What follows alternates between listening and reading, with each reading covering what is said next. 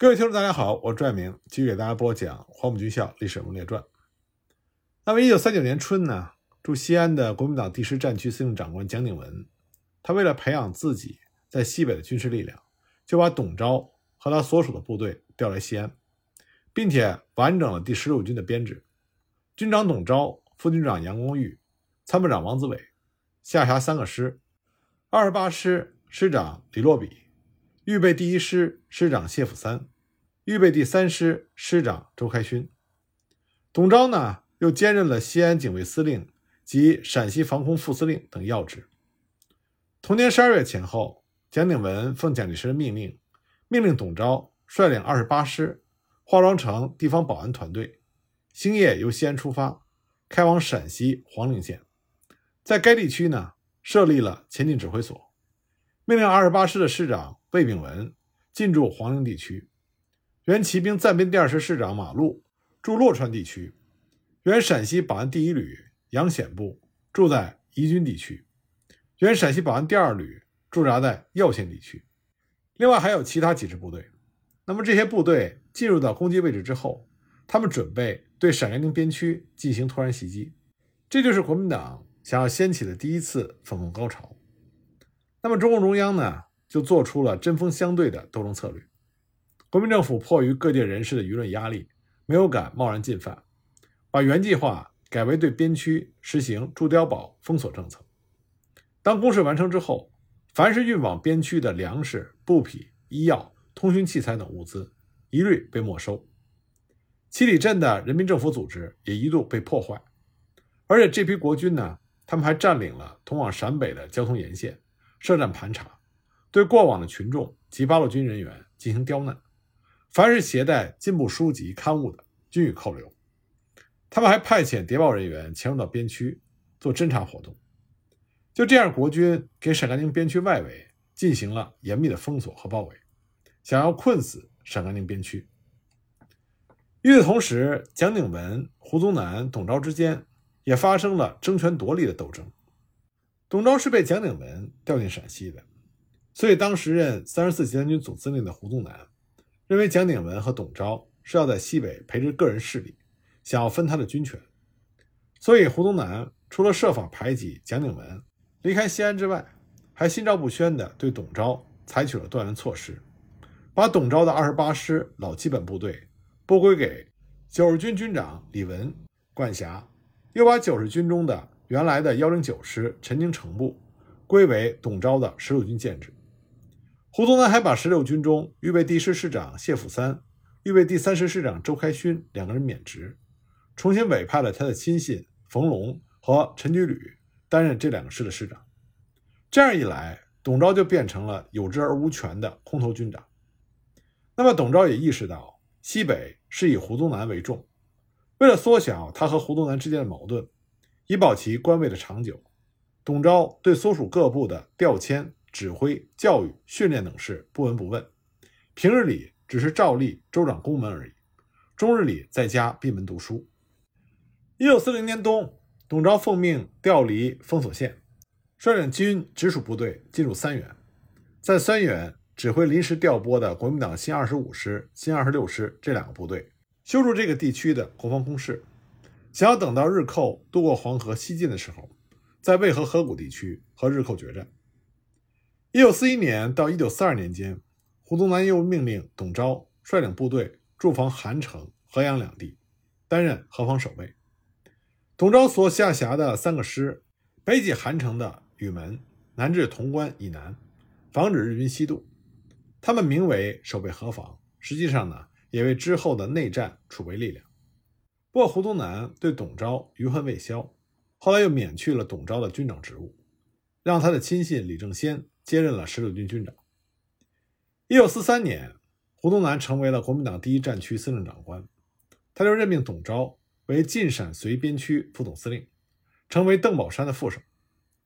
董钊到陕北任职之后，看见该部只指挥一个国民党二十二军和一个不健全的新编十一旅，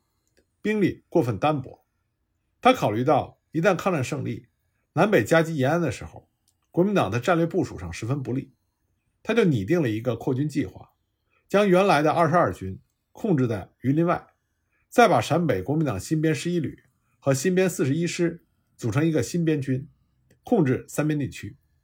两个军统归晋陕绥总部指挥。这两个军呢，除了要充实装备之外，还必须积极的加强训练，待时而动。一九四四年春，董钊就带着这个计划前往重庆面见蒋介石，请其核准。蒋介石在看了这个计划之后，颇为赞许，立刻给予批准，并且嘱咐董钊，让他迅速编组成立，积极训练，确保三边以待时机。不过，胡宗南在得知了这个情况之后，也来到重庆。他认为董钊又是想要培植个人力量，所以他坚决反对。他还把董钊拉上自己乘坐的飞机，一同返回西北。就这样，董钊在陕北想要扩军备战的计划，成为了纸上谈兵，彻底告吹。如果董钊的计划加以实施的话，会对后来国共内战的西北战场产生巨大的影响。此后不久呢？胡宗南就调任董钊成为国民党第三十八集团军总司令。不过，三十八集团军当时并没有下辖的建制部队，董钊只是率领了一个警卫营驻扎在甘肃平凉。当时正赶上日军窜犯西峡口等地，胡宗南就命令董钊在洛南县设总部指挥所，亲临指挥国民党第一军罗列部和九十军延明部，对日寇的西犯进行抵御。不过在此期间呢？并没有发生重大战斗。当指挥所撤回平凉的时候，也正是日寇宣布投降的时候。董钊巧遇良机，没有花大力气就赢了一个凯旋而归。当时平凉各界在郊外举行了盛大的欢迎仪式，迎接的行列长达数里。一九四六年，董钊率领三十八集团军奉命由平凉开赴河南陕州集结待命。由于国共谈判并没有达成协议。内战的可能性不断上升，胡宗南的长官部改为西安绥靖公署，胡宗南自任绥靖主任。一九四六年的后半年，三十八集团军奉命北渡黄河，进驻山西省运城。后来又调来国民党第三十军鲁崇义部，归董钊指挥。那么，董钊所部全部都北进到了晋南的运城、闻喜一带。这个时候，内战序幕已经揭开。同年呢，董钊率部继续北上。进驻临汾。一说起国共内战，西北战场开打，很多人第一个反应就是胡宗南的国军夺取延安，然后就是彭德怀率领西北野战军转战西北战场，和胡宗南斗智斗勇。但是很多人对于西北战场国共内战爆发之前的形势和双方的实力对比，并不是非常的清楚。当时在陕甘宁边区，中国共产党的兵力是非常有限的。一九四五年八月二十一日，中共中央军委调整全国各地军分区的编制和驻地，其中西北方面呢，将晋绥军区从陕甘宁晋绥联防军中划分出来，直属中央军委指挥；而驻陕甘宁边区的部队则仍然沿用陕甘宁晋绥联防军的番号。这样呢，就让西北地区中国共产党的军事指挥体系更为独立和明确，和华北地区的军事系统逐渐分离。那么当时的司令员是贺龙，政委高岗，副司令员徐向前、王世泰，副政委谭政。驻防地区呢，包括三边地区是警备第三旅，陇东地区三八五旅，关中地区警备第一旅，延安下属是教导第一、第二旅。总兵力呢，在一九四六年初春，大约是三万两千多人。那么西北地区的国军，当然是占有绝对的优势。一九四六年春的时候。胡宗南的麾下就有三十一、第四、第三十七、第三十八四个集团军，下辖十个军、二十五个步兵师、七个特种兵团、一个骑兵师。光胡宗南的麾下就有二十五万六千多人。那么赵寿山所率领的第三集团军下辖五个整编师，另外还有青马宁马的部队，住在榆林的邓宝山的二十二军新十一旅。所以从兵力人数上来说，国共双方是完全不成比例的，但是国军的兵力充足虽然是优势，但同时也带来负面效应，那就是负担非常的重，再加上内部派系林立，彼此之间的关系也是亲疏不一，指挥系统过于繁杂，所以虽然在数字上是一个庞大的数字，但是各部队长官之间是否可以协同作战，各个系统部队之间是否能够卷起前嫌，共同对敌，这就成为了整体战力是否能够真正发挥的关键。在抗战胜利之后，西北战场国共的第一次激烈交手是在椰台山。那么在抗战期间呢，随着国共之间摩擦的升级，陕北的八路军就进入到囊形地带。什么是囊形地带呢？囊形地带指的是陕甘宁边区的关中分区，它是从宜君向南折经铜川耀县，再向西经淳化，再向北折经旬邑至甘肃的正宁，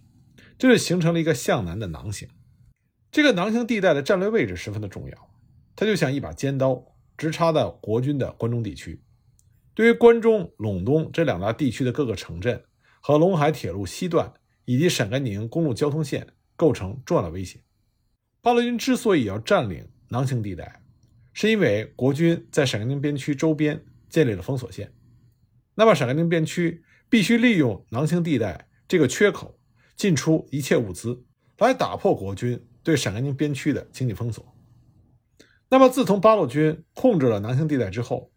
蒋介石和胡宗南对这个囊形地带十分的头疼，早就想侵占。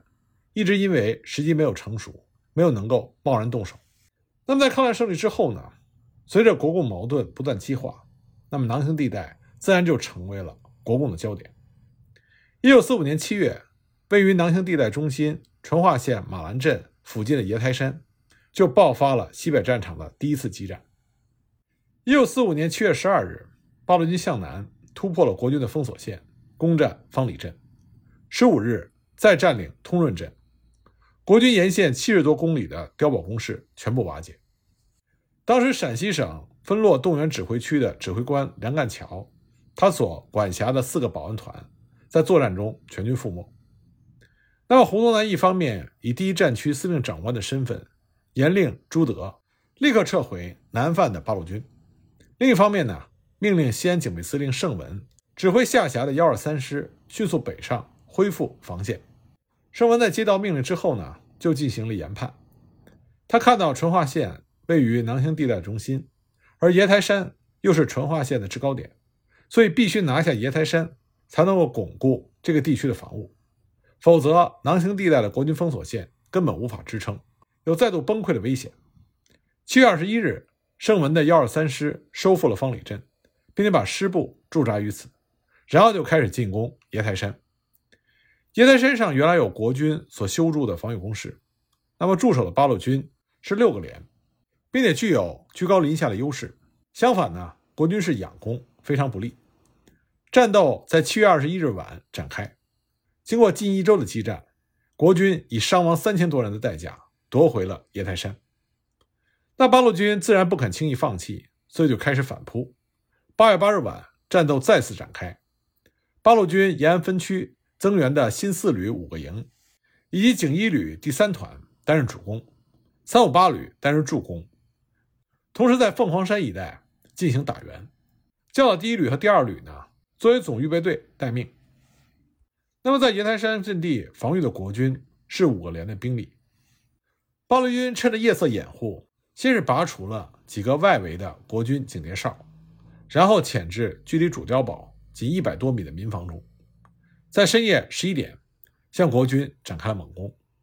因为八路军是有备而来，国军呢是仓促应战，所以在兵力和火力上，八路军是占优的。当时的战况非常惨烈，八路军的一位连长在战斗中阵亡，国军这边呢也有一整排在战斗中全部牺牲。到了第二天上午九时许，椰台山的阵地仍然在国军手中。那么十时许。八路军再度集中了所有炮火，对国军的核心阵地进行猛轰，然后再次发起猛烈的攻击。经过一番血战，在正午之前，八路军攻克了椰台山，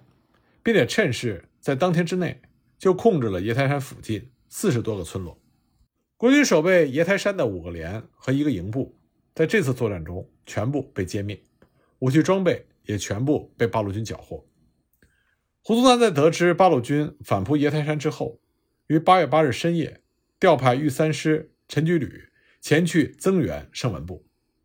那么，经过又三天的激烈战斗，八路军退出了爷台山，国军再度顺利的进驻该地。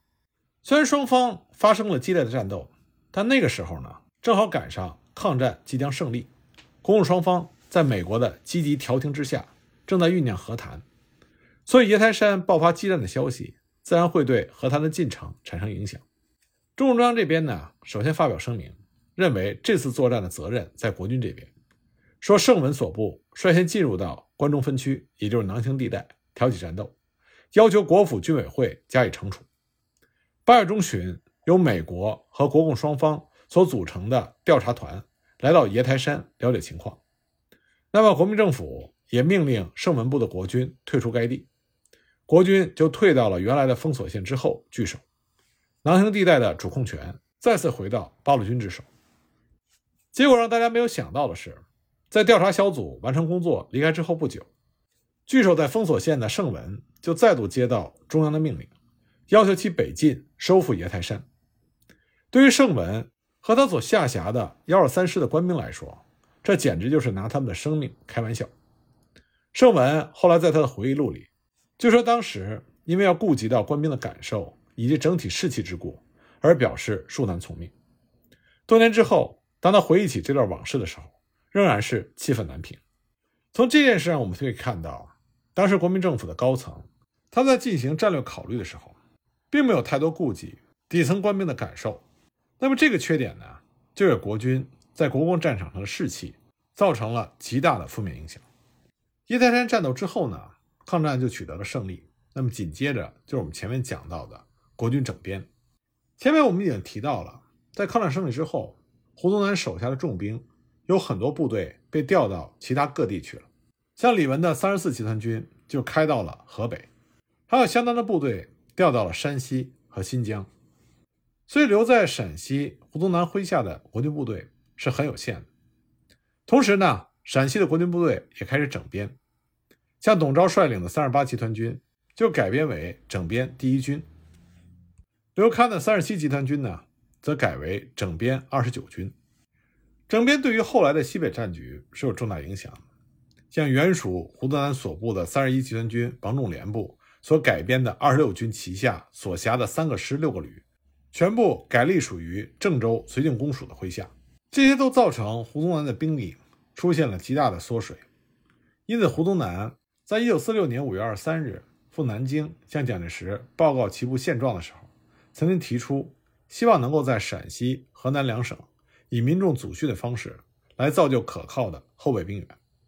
蒋介石当时表示同意，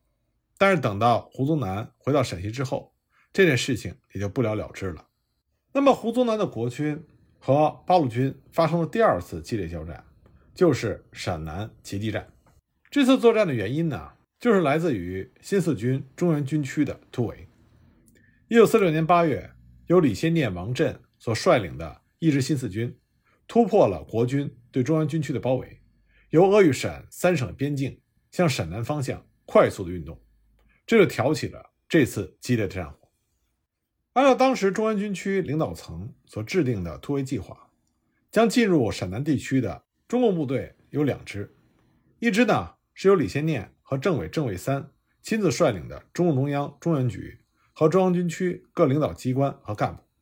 兵力既有第二纵队之十三旅。和十五旅的四十五团，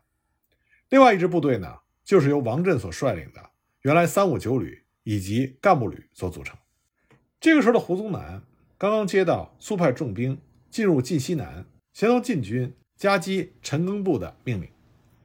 那么胡宗南手上能够动用的机动兵力，这个时候只有关中地区的整编第一旅、二十四旅、幺四四旅以及洛阳附近的九十师至六十一旅。这也让我们看到。胡宗南手中的兵力缩水的厉害。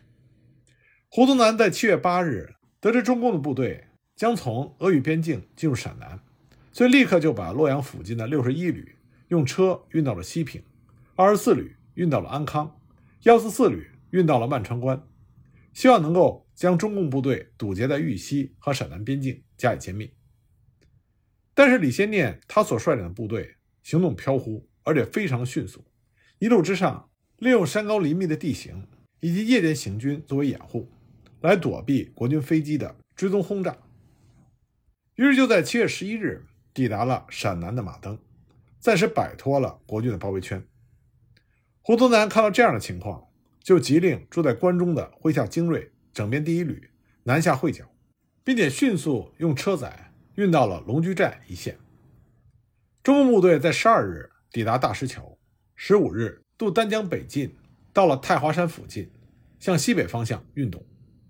国军六十一旅行动迅速，抢在中共部队之前数小时就抵达了南化塘、本湾、包玉岭一线布防。整编第一旅第二团也用车运到了南化塘西侧紫荆关和友军会剿。第二天，也就是七月十六日，中共的部队赶到，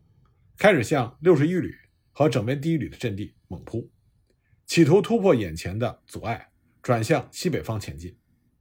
那么，首先抵达的就是大名鼎鼎的王震的三五九旅。那么，关于战况如何呢？我们下一集再继续给大家讲。